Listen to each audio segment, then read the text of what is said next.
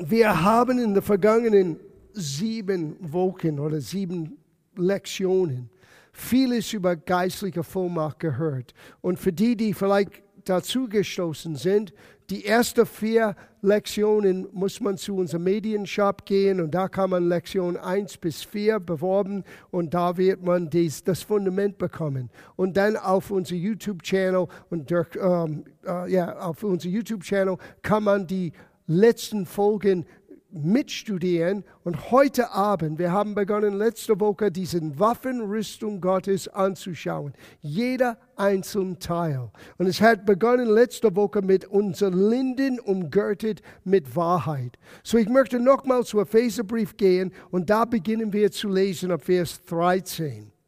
Deshalb ergreifet die ganzen Waffenrüstung Gottes, damit ihr am bösen Tage zu widerstehen vermöget. Und nachdem ihr alles wohl ausgerichtet habt, das Feld behalten könnet. Hier geht es um eines.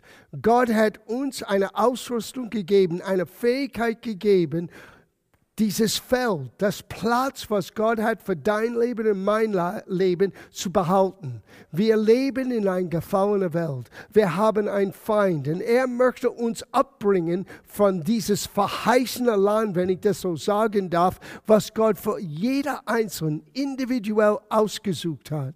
Damals im Alten Testament als Bild für uns. Das ganze Volk Israel kam aus der Sklaverei in ein Land, wo Gott alles vorbereitet hat. Und ja, die mussten das bebauen. Ja, die mussten Gott vertrauen. Jedes Jahr für eine Ernte, dass es alles sicher und gut vorangeht. Und für uns ist das nicht anders. Der Unterschied ist, wir haben Jesus, wir haben einen neuen Bund, ein besserer Bund mit besseren Verheißungen. Aber wir haben immer noch ein Land zu erobern und zu behalten, die Gott für uns gegeben hat. Und wir reden nicht von einem natürlichen Land, wir reden eigentlich von Gottes Plan für dein Leben und mein Leben. Und wir leben in einer Welt, wo wir einen Feind haben. Er möchte uns abbringen, er möchte uns ablenken, den Willen Gottes zu erfüllen. Aber Gott hat uns eine geistliche Zurüstung, eine Ausrüstung könnte man sagen, Gottes Kampfanzug uns zur Verfügung gestellt. Und wir sind verantwortlich, dieser Waffenrüstung Gottes anzuziehen. Wie ziehe ich das an? Wie mit alles mit Gott, man nimmt das im Glauben an. Und der Glaube beginnt, wo Gottes Wille erkannt ist. Und Gottes Wort ist sein Wille uns gegeben. So wir lesen, was ist diese Waffenrüstung Gottes? In der nächsten Vers wird er beginnen, das zu erklären. So steht nun, das ist Vers 14, so steht nun eure Lenden umgürtet mit Wahrheit. Das war letzte Woche. Die meisten Christen leben aus ihrer Wahrnehmung. Aber Wahrnehmung ist nicht immer dasselbe als Wahrheit. Wahrheit haben wir letzte Woche gesehen, ist Gottes Wort real gemacht in unser Herzen durch den Heiligen Geist. Nicht jemands Meinungen, nicht was jemand anderen gesagt hat, sondern dass du selber lernst, zu Gott zu gehen, im Gebet, zu seinem Wort zu gehen und dass wir lernen, Jesus zu sehen, wie er wirklich ist. Ich kann es nur empfehlen, falls du letzte Woche verpasst hast, schau das an, weil wir haben einige Grundprinzipien gegeben, wie jeder von uns wirklich Gottes Wort richtig schneiden kann, wie Paulus das sagte. In anderen Worten, richtig begreifen können, was meint Gott? Was sagt Gott zu mir? Was bedeutet das für mich heute? Weil Gottes Wort ist relevant für heute, morgen und übermorgen. Well, das war letzte Woche. Diese Woche, der nächste, der nächste Teil von dieser ähm, Waffenanzug äh, ist hier und angetan mit der Panzer der Gerechtigkeit.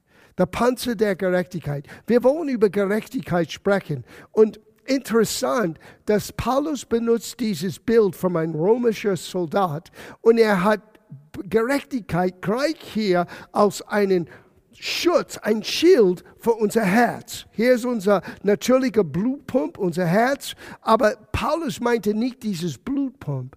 Er meinte das inwendige Mensch.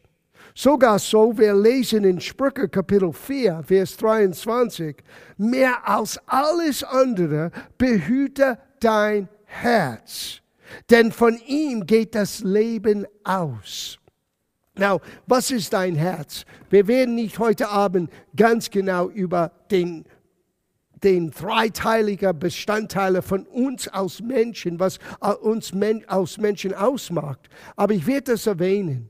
In 1. Thessaloniker Brief, Kapitel 5, Vers 23, man liest vom Geist, Seele und Leib. Wir sind ein dreiteiliges Wesen.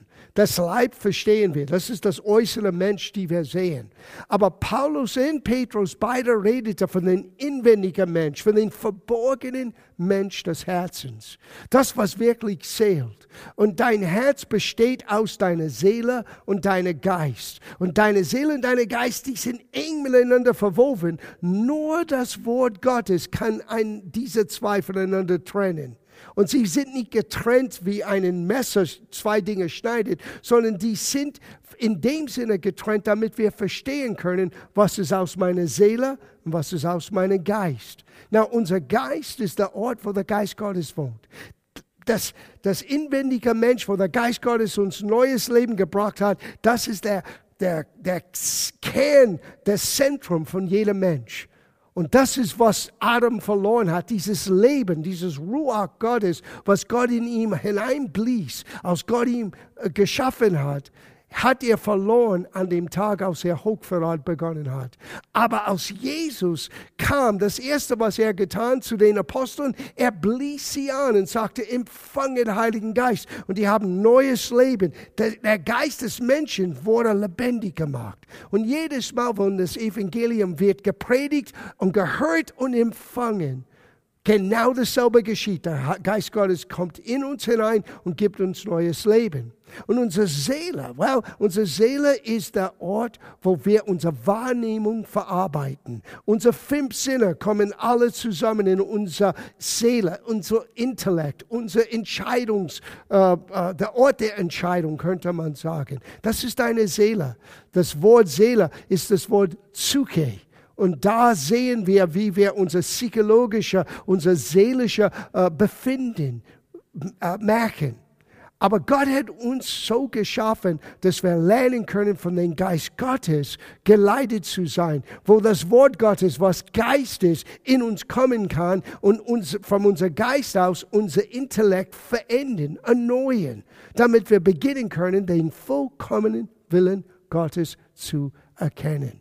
So wenn Paulus hier redet vom, oder wenn der, der, der Salomo redet, Entschuldigung, in Sprüche, behüte dein Herz. Er redet von dieser inwendigen Mensch, dieser Mensch aus Seele und Geist, weil aus dieser zwei, da, da entsteht deines Lebens.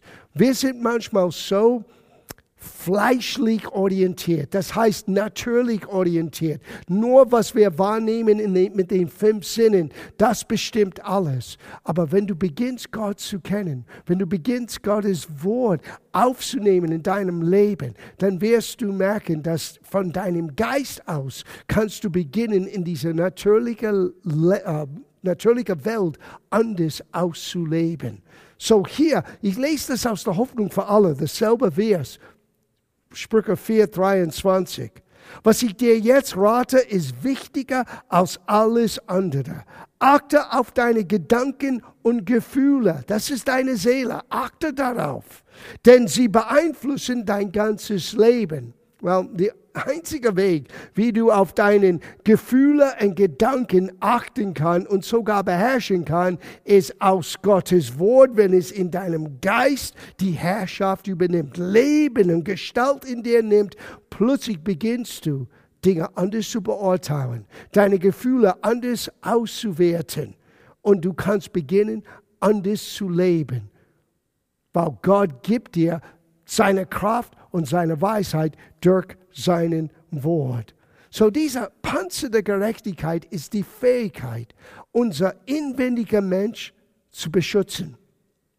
Der Feind möchte dein inwendiger Mensch kaputt machen. Er möchte, dass wir innen deprimiert sind, hoffnungslos sind, niedergedrückt sind. Er möchte nicht, dass wir auch in dieser Situation, auch wo wir gerade jetzt eine sogenannte Einschränkung haben, ähm, erleben. obwohl wir eine Einschränkung haben, war ich innerhalb von wenigen Stunden in ganz Italien und jetzt hier in ganz deutschsprachigen Europa habe ich die Möglichkeit zu verkündigen. Das nenne ich keine Einschränkung, das nenne ich eine neue kreative Art und Weise, wie wir Menschen das Wort Gottes, die Liebe Gottes, das Evangelium beibringen. Das finde ich absolut begeisternd. Und wenn all das vorbei ist, wenn es in Mai ist oder in Juni ist oder wenn immer es ist vorbei, wir werden anders sein. Ich weiß, ich schaue das an in YouTube, wie viele Leute schauen dieses Studium an. Es sind Hunderte und Hunderte von Menschen, die mit uns die Bibel studieren, jeden Freitag haben. Ich muss ehrlich sagen, so äh, in meiner Vergangenheit war es nie so. Und ich merke, dass obwohl die Situation ist nicht unbedingt angenehm, Gott, Gott äh, äh, tut etwas in der Gemeinde und durch die Gemeinde, uns Christen und auch Menschen, die dazu stoßen, zufällig vielleicht oder von anderen Freunden eingeladen, ein bisschen anzuschauen. Ähm, Gott tut etwas, was so viel größer ist, als was wir je hätten mit unseren eigenen Plänen selber aus, ausdenken könnten. So lass uns ein bisschen über Gerechtigkeit. Was ist Gerechtigkeit überhaupt? Hier wird Gerechtigkeit aus ein Schild. Und du musst eins wissen, Gott ist dein Schild. In 1. Mose 15, 1, wir lesen, fürchte dich nicht, denn das war zu Abraham, aber du bist jetzt ein Kind Abrahams. Abraham ist unser Vater genannt, er ist unser Vorbild des Glaubens. So, du bist gesegnet mit Abrahams Segnung. So, nimm das an für dich. Gott sagt zu dir heute Abend, fürchte dich nicht, denn ich bin dein Schild und dein Lohn ist sehr groß.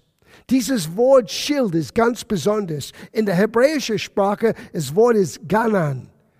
Ganan. Und es bedeutet völlig, völliger Schutz. 360 Grad um dich herum.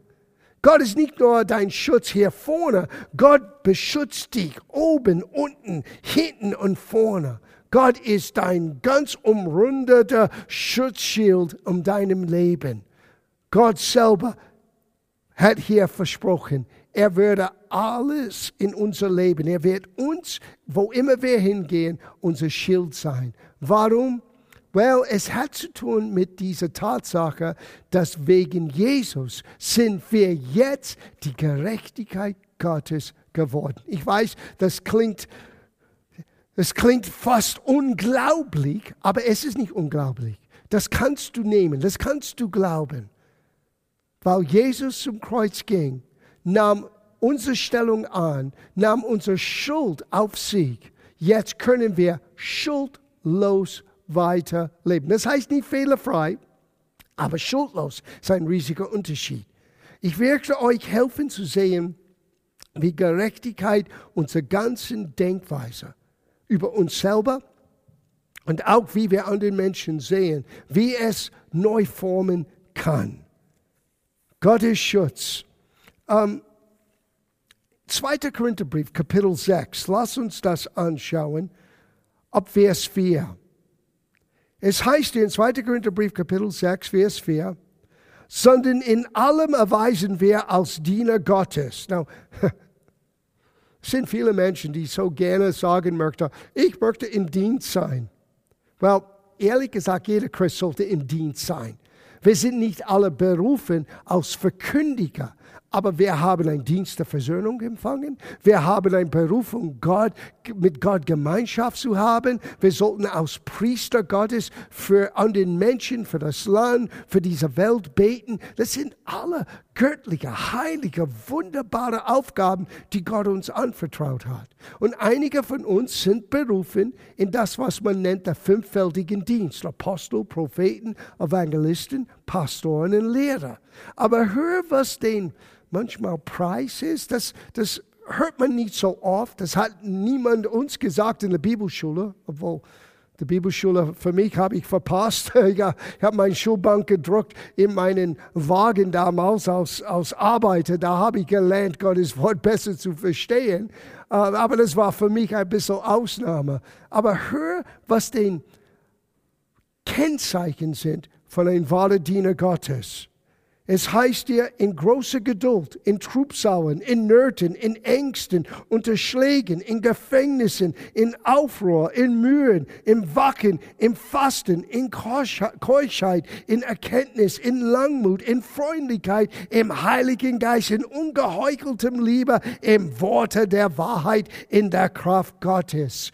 Durch die Waffen der Gerechtigkeit in der rechten und linken Seite. Wow. Ich meine, es ist eine total andere Beschreibung von was Dienst eigentlich ist. Manchmal, es geht nicht immer so, wie du denkst, es gehen soll. Manchmal es gibt Pannen, heute Abend, ein technischer Panne, was eine Kleinigkeit, das hat nichts zu vergleichen mit das, was Paulus erlebte. Aber manchmal Dinge tauchen auf im Leben und die Frage ist, gehen wir weiter? Machen wir weiter, was wir wissen, wir tun sollen. Ich weiß, für mich als Pastor, immer wieder muss ich diese Frage stellen. Wenn es herausfordernd ist, als das ganze Situation mit den, mit den äh, ähm, Epidemie begonnen hat, wir mussten Grundsatzentscheidungen treffen. Wie sollen wir das tun? Und das ging alles so schnell. Aber hinter der Kulisse, es hat viel Engagement gekostet, manchmal viel Disziplin gekostet, gewisse Dinge neu zu lernen, damit wir die Gemeinde diese Möglichkeit geben könnten, damit wir einen Zusammenhalt erleben können. Und manchmal wir, wir merken nicht, dass Menschen, die vielleicht für uns die Vorbilder sind, Irgendwann haben sie auch einen Preis bezahlt. Die Menschen, die für mich große Ermutigung waren, Vorbilder für mein Leben, in meinem Dienst waren, als ich ein junger Pastor war oder bevor ich in Dienst ging, well, die alle hatten irgend ihre eigenen Geschichte zu erzählen. Die alle haben einen Preis bezahlt. Ein Diener Gottes ist nicht in wie offensichtlich Gottes Segen ist auf dein Leben. Es ist vielmehr, was du bist wenn keiner sieht. Wie du dran bleibst, wenn es nicht angenehm ist.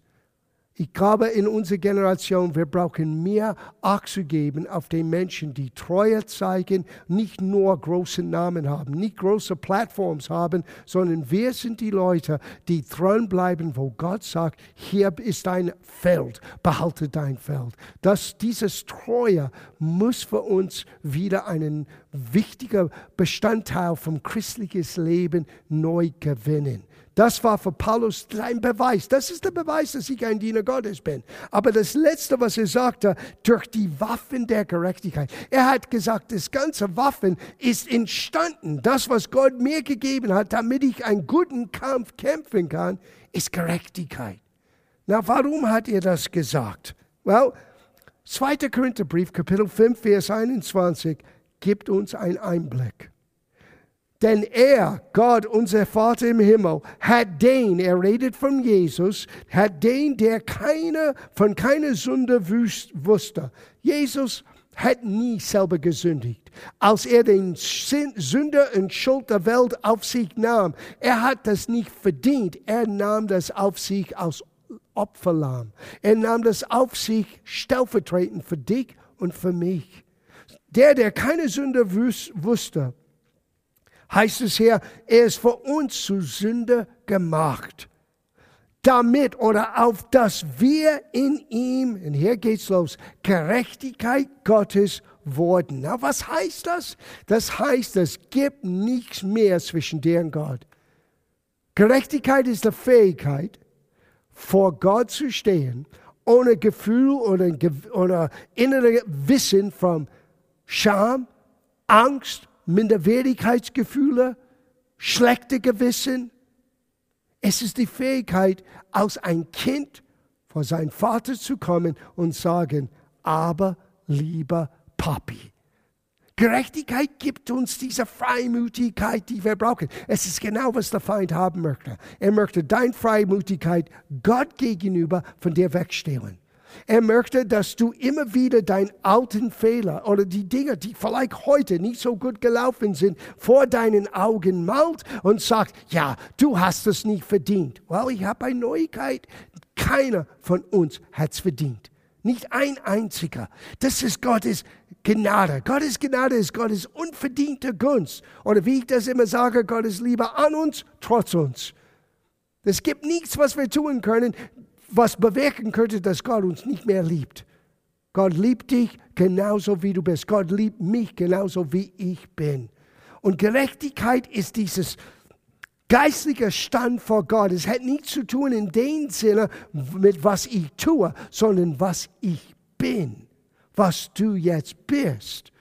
Wenn du an Jesus Christus glaubst, du bist die Gerechtigkeit Gottes in Christus. Und der ganzen Attacke, die Lügen, die feurige Pfeiler, wir kommen zu die feurigen Pfeiler, wenn wir den Helm des Heils anschauen, aber ich kann euch jetzt im Vorfeld sagen, was der, was der Feind immer in unser Leben versucht hineinzubringen, ist dieses Zweifel, dieses, dieses an, an den Güter Gottes zu zweifeln, an uns selber zu zweifeln, dass wir nicht würdig genug sind, Gottes Gnade wirklich und Gottes Liebe und Vergebung anzunehmen. No, no, no, no, no. Jesus, als wir Feinde Gottes, ist zum Kreuz gegangen für dich und für mich. Es ist nicht abhängig von unser Tun. Es ist abhängig von seiner großen Liebe und es ist vollbracht. Halleluja. Es ist vollbracht. Jetzt müssen wir die Gerechtigkeit annehmen und ausleben. Na, wir sollten gerecht leben, weil wir jetzt gerecht gemacht sind. Das ist eine andere Geschichte wie wir diese Gerechtigkeit ausleben, weil das ist ein reifer Prozess. Das ist etwas, wo wir lernen müssen, einander zu ermutigen, nicht aufzugeben, weil wir machen Fehler. Wir ma manchmal machen Dinge, die nicht der Gerechtigkeit Gottes entsprechend ist. Aber Vergebung ist immer da und Gott ist derjenige, der uns immer wieder aufrichtet und sagt, mach weiter. Mach weiter. Vielleicht Gott tut das heute Abend für jemanden, indem ich das dir sage. Und das ist eigentlich Gottes Gedanken oder Gottes Wort für dich. Geh weiter. Er sieht, was wir, was wir getan haben. Er gibt uns trotz unser Fehlverhalten oder Fehlgedanken, er gibt uns neue Chancen immer wieder. Wir müssen unser Herzen immer wieder neu für ihn öffnen. Gerechtigkeit ist die Fähigkeit, vor Gott zu stehen, ohne das Gefühl von einem Minderwertigkeitsgefühl oder, oder, oder, oder, oder Angst oder Scham. Nein, ich bin von Gott angenommen. Das ist das Schönste bei Christentum. Jesus hat uns fähig gemacht, vor Gott zu stehen, gleich wie wir sind. Wer hat das je gedacht? Keiner hat gedacht. Der Teufel möchte nicht, dass du es weißt. Der Feind möchte, dass du in einen Loch hineingehst voll Verdammnis und, und wo du dich selber kaputt machst. Aber Gott möchte uns eine neue Siegweise geben heute Abend. Er möchte unsere Augen öffnen heute Abend, damit wir beginnen können, wirklich zu sehen, was wir haben, was wir sind, was wir alles tun können wegen Jesus. Um, es gibt diese Geschichte, nicht? wir werden nicht das ganze Gleichnis lesen, aber in Matthäus Kapitel 25, Jesus hat ein Gleichnis gegeben von drei Männern, die unterschiedliche Talenten bekommen haben von ihrem Meister. Na, diese Talenten hat zu tun damals mit Geld. Der eine hat fünf bekommen, der eine hat zwei bekommen, der eine hat ein bekommen. Und ähm, jeder hat nach seiner Fähigkeit das bekommen, was er verwalten könnte. Und was erstaunlich ist, derjenige mit fünf hat nochmal fünf gewonnen und er hat eine gewisse Belohnung bekommen. Derjenige mit zwei hat auch seins benutzt und er hat zwei gewonnen. Er hat dasselbe Belohnung. Und dann kommt der eine mit dem ein einzigen Talent. Und hör, was hier passiert ist. Das ist interessant. Das ist in Matthäus 25, Vers 24.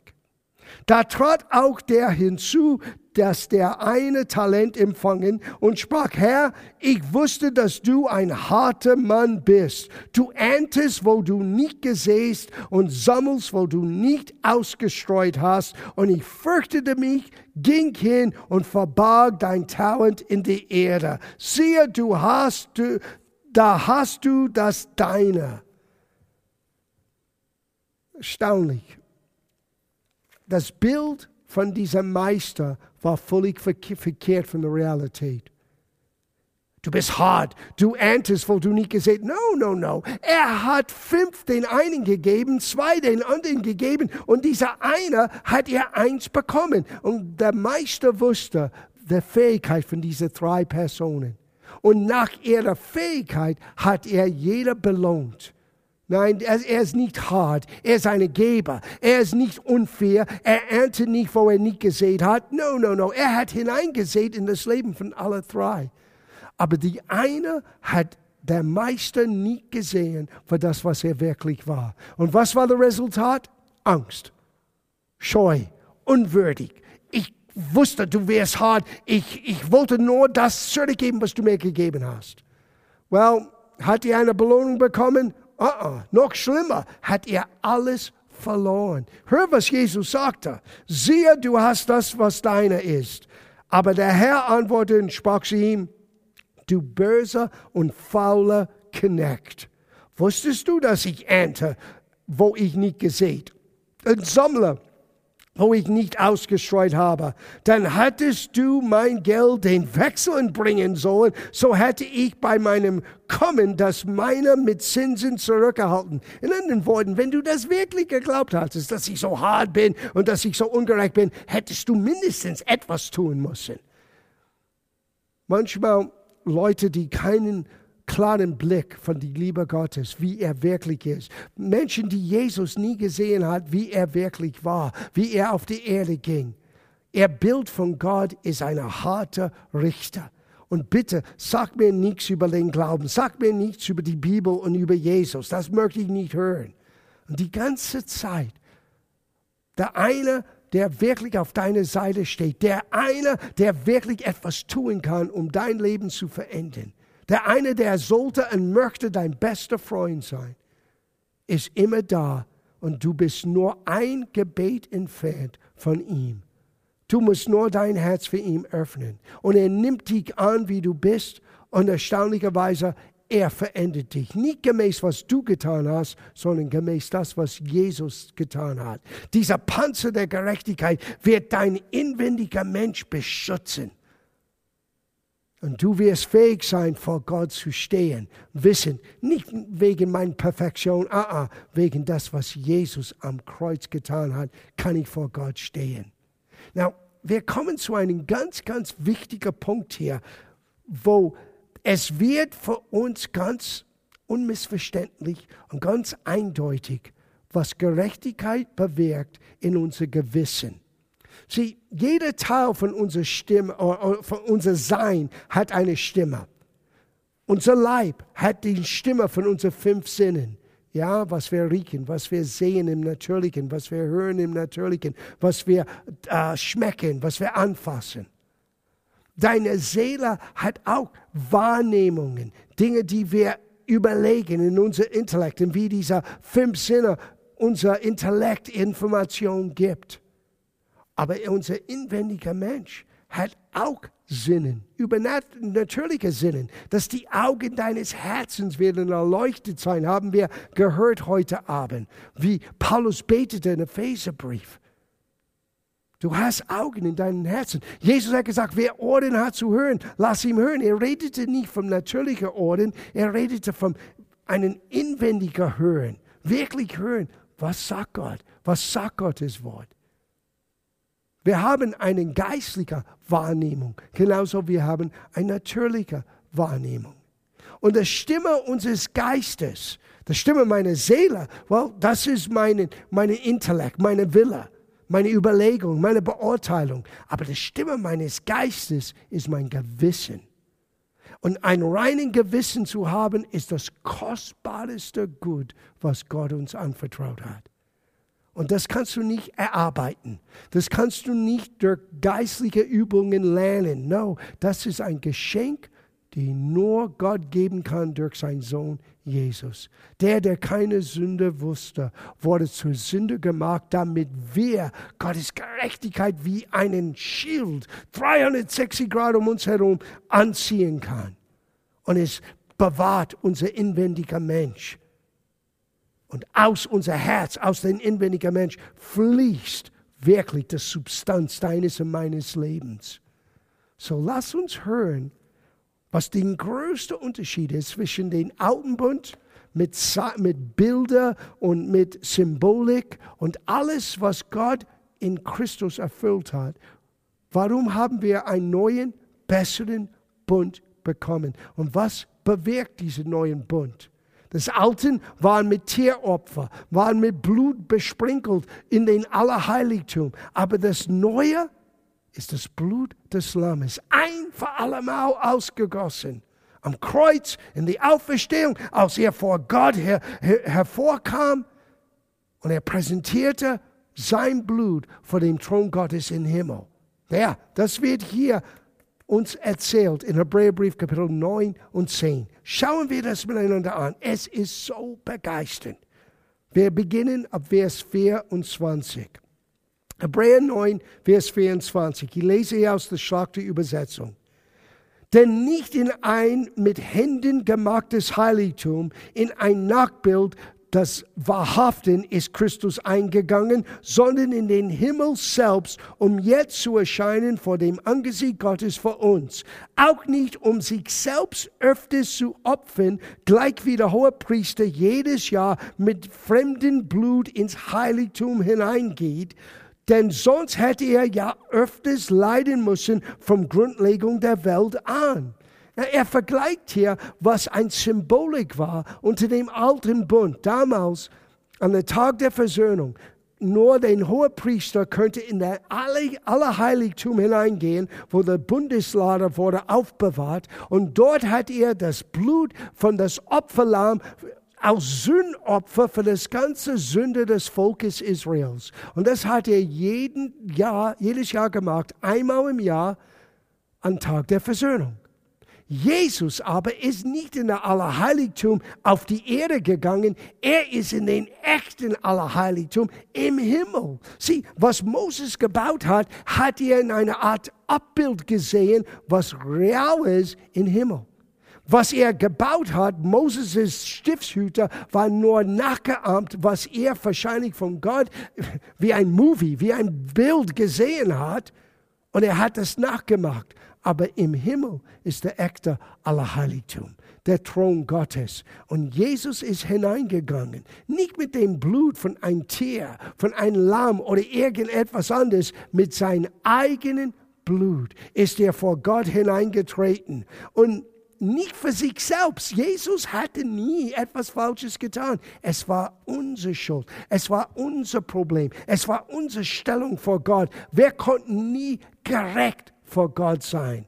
So Jesus nahm seinen eigenen Leben und kommt vor Gott. Das ist, was passiert ist, als er sagte, Maria, Maria, fasse mich noch nicht an. Ich bin noch nicht zu meinem Vater hochgefahren.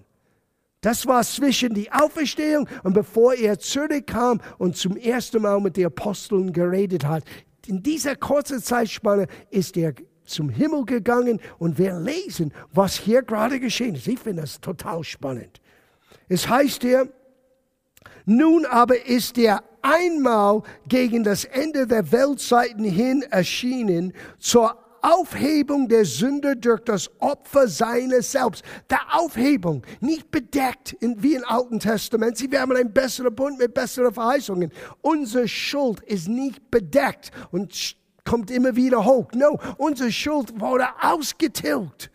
Jesus hat einen Preis bezahlt, uns rein zu machen. Und dann sagt er hier, und so gewiss den Menschen bestimmt ist, einmal zu sterben, danach aber das Gericht, so wird auch Christus, nachdem er sich einmal zum Opfer dargebracht hat, um die Sünden vieler auf sich zu nehmen, zum zweiten Mal ohne Sünde denen erscheinen, die auf ihn warten, zum Rettung zum Heil.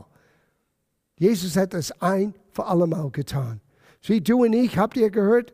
Wir haben nur eine Chance in diesem Leben. Es gibt nicht dieser Gedanken, man wird wieder geboren sein im Sinne von, ich komme wieder auf die Erde und wieder auf die Erde. No. Das ganze Gedanke mit Karma und all das, das ist nicht, was Gott uns vermittelt. Es gibt ein Leben, es ist jetzt. Wenn du mich gerade jetzt hörst, du hast nur ein Leben. Du hast nur eine Chance, Dinge her richtig zu machen. Und das Richtigste, das Beste, was du machen kannst, ist, wenn wir sagen, Gott, ich möchte dich erkennen, wie du wirklich bist. Nicht Gott nach meinen Vorstellungen schaffen, nein, Gott hat uns nach seinem Ebenbild geschaffen. Und er hat uns sein Wort gegeben, damit wir ihm sehen können, wie er wirklich ist. Und Jesus kam, zeigte uns den unsichtbaren Gott, als er auf die Erde ging, aber am Kreuz, er stellvertretend nahm unsere Stellung ein. Und in der Auferstehung, er ging in den Allerheiligtum im Himmel. Und da hat er durch sein Opfer seines Lebens, sein Blut repräsentiert sein Leben, ein für allemal ein Preis bezahlt für deine und meine Schuld. Now, schau, was die Auswirkung ist. Wir lesen weiter. Hebräerbrief Kapitel 10, das ist der nächste Gedanke. Kapitel und Vers wurde nicht in den Ohrtext reingeschrieben. Es war viel später von den Übersetzer, damit wir besser miteinander studieren können. Aber der Gedanken geht weiter hier. Der Gedanken war nicht zu Ende in Kapitel 9. Nein, das, was wir jetzt lesen, gehört zu das, was wir gerade gehört haben. Denn weil das Gesetz nur einen Schatten der zukünftigen Güter hat, nicht das Ebenbild der Dinge selbst, so kann es auch mit dem gleichen alljährigen Opfern, welche man immer wieder da bringt, die Hinzutretenden niemals vollkommen machen. Na, hört es gut zu. Es war unmöglich, aus einem Mensch, der in sein Leben dieses Trennung von Gott erlebte, das wieder zu reparieren. Es bräuchte ein Wunder, ein Wiedergeburt. Neu geboren zu sein, hat Jesus gesagt. Wenn wir sagen, Jesus, komm in mein Leben, du bist jetzt ein neuer Schöpfung, ein neuer Mensch geworden. Das alte Mensch, er ist vorbei. Gott macht aus dir etwas Neues. Und dann sagt er hier, hätte man sonst nicht aufgehört, Opfer darzubringen, wenn die, welche die Gottesdienste verrichten, einmal gereinigt, kein Bewusstsein von Sünde mehr gehabt hätten. Habt ihr das verstanden? Wie man auf gut bayerisch sagt. Hörst mich. Das ist so wichtig. Das Problem war, das Opfer unter dem alten Bund, unter den Gesetz könnte das Gewissen nicht verändern. Das Blut Christi, sein Opfer, ein für allemal, hat nicht nur einen Preis für unsere Schuld bezahlt, es hat die Fähigkeit, unser Gewissen zu reinigen. Das heißt, keinen Schuldgefühl mehr zu haben. Puh, keine Schuld mehr, dieses Gefühl mehr zu haben weil das Blut Christi hat dich rein gemacht. Darf ich das vorlesen? Das ist erstaunlich. In Romerbrief Kapitel 8, Vers 1. So gibt es nun keine Verdammnis mehr für die, welche in Christus Jesus sind. Ist Jesus dein Herr? Denn es gibt kein Verdammnis. Warum? Weil das Blut Christi hat dich ein für allemal gereinigt. Na, das heißt nicht, dass wir nicht Fehler machen. Es heißt nicht, dass wir nicht ab und zu Vergebung brauchen, dass wir nicht Fehler machen und daraus lernen sollen. Nein, das stimmt alles, aber das endet nicht der Tatsache, du bist ein Sohn, du bist eine Tochter Gottes. Und das Blut Christi hat dich rein gewaschen. Puh. Und was wir lernen müssen, ist ein reines Gewissen zu behalten. Sieh, wenn ich etwas Falsches tue, wenn mein Benehmen ist nicht richtig, wenn ich zu kurz bin mit meiner Frau und sie kann dir Geschichten erzählen, wenn ich das tue, der Erste, der weiß, John, das war nicht richtig, was du gerade gesagt hast und wie du das gesagt hast, bin ich. Ich muss nicht warten, bis mir einer kommt und sagt, ich wusste es. Ich wusste es. Und in dem Moment, mein Herz, mein Herz ist, ist verdammt. Mein Herz ist betrübt. Und wenn wir lernen, auf unser Gewissen zu hören, wisst ihr, wir können viel schneller diese Dinge bereinigen. Wir können viel schneller sagen, entschuldige mich, das war blöd, das war dumm. I'm sorry. Sieh, viele von unseren zwischenmenschlichen Problemen ist, weil wir nicht auf unser Gewissen hören. Wir merken nicht schnell genug, weil unser Gewissen ist jetzt rein vor Gott. Und sobald es etwas geschieht, wo unser Gewissen ist, ist betrübt, weil wir wissen, dass es nicht richtig ist, wir merken das, weil wir jetzt lebendig vor Gott sind durch das Opfer Christi.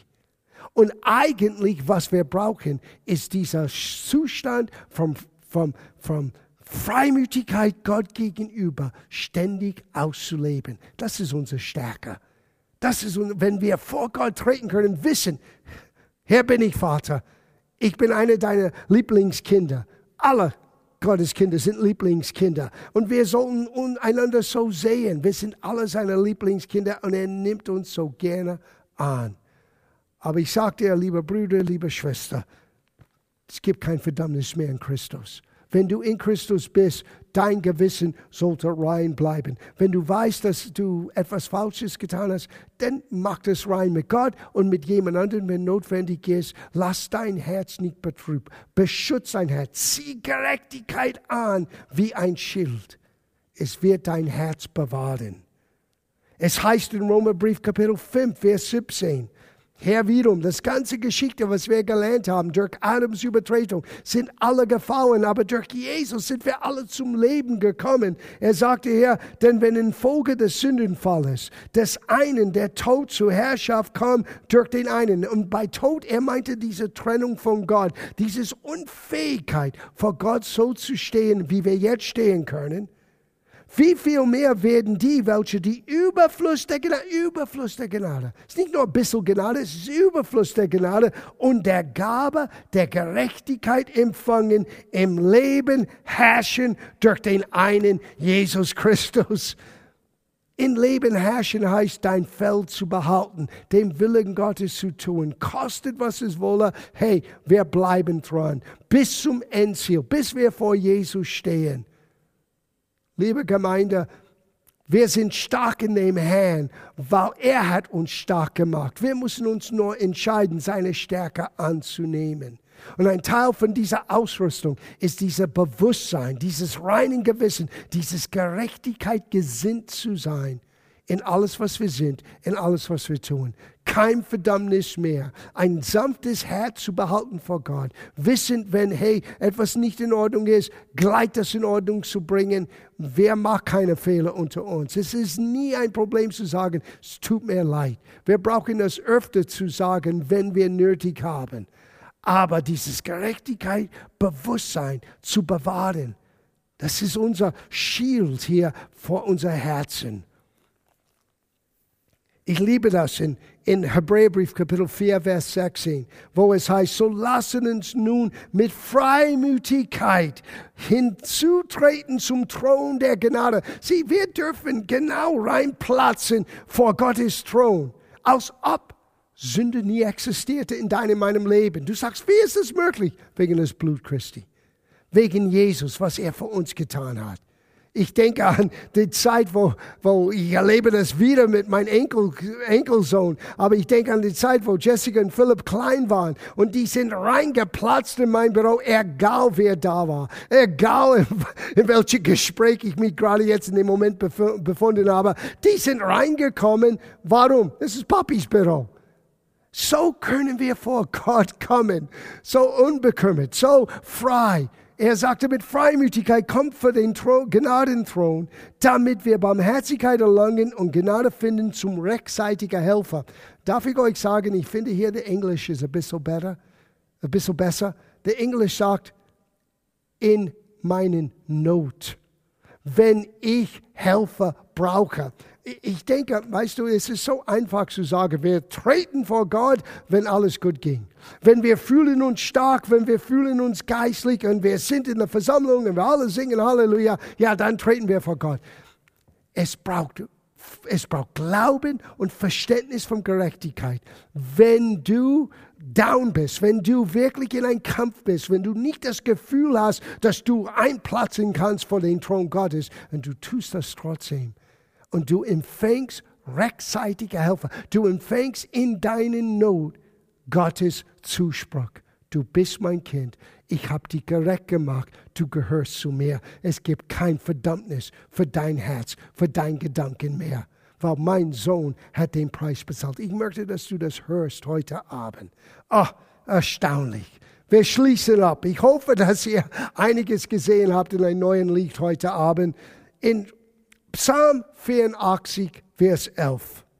Denn Gott, der Herr, ist Sonne und Schild. Der Herr gibt Gnade und Herrlichkeit. Wer in Unschuld wandelt, dem versagt er nichts Gutes. In Unschuld wandelt, well, das bist du, das bin ich. Warum? Wegen unserer Unschuld? Nein, wegen das, was Jesus für uns ermöglicht hat. Wir sind heute Abend die Gerechtigkeit Gottes geworden.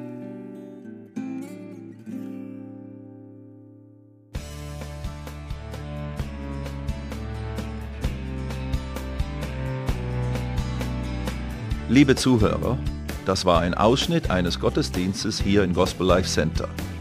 Auf unserer Website www.gospellifecenter.de können Sie die Notizen für diese und andere Predigten nachlesen und sich über die Arbeit von Gospel Life Center informieren. Wir wünschen Ihnen Gottes Segen.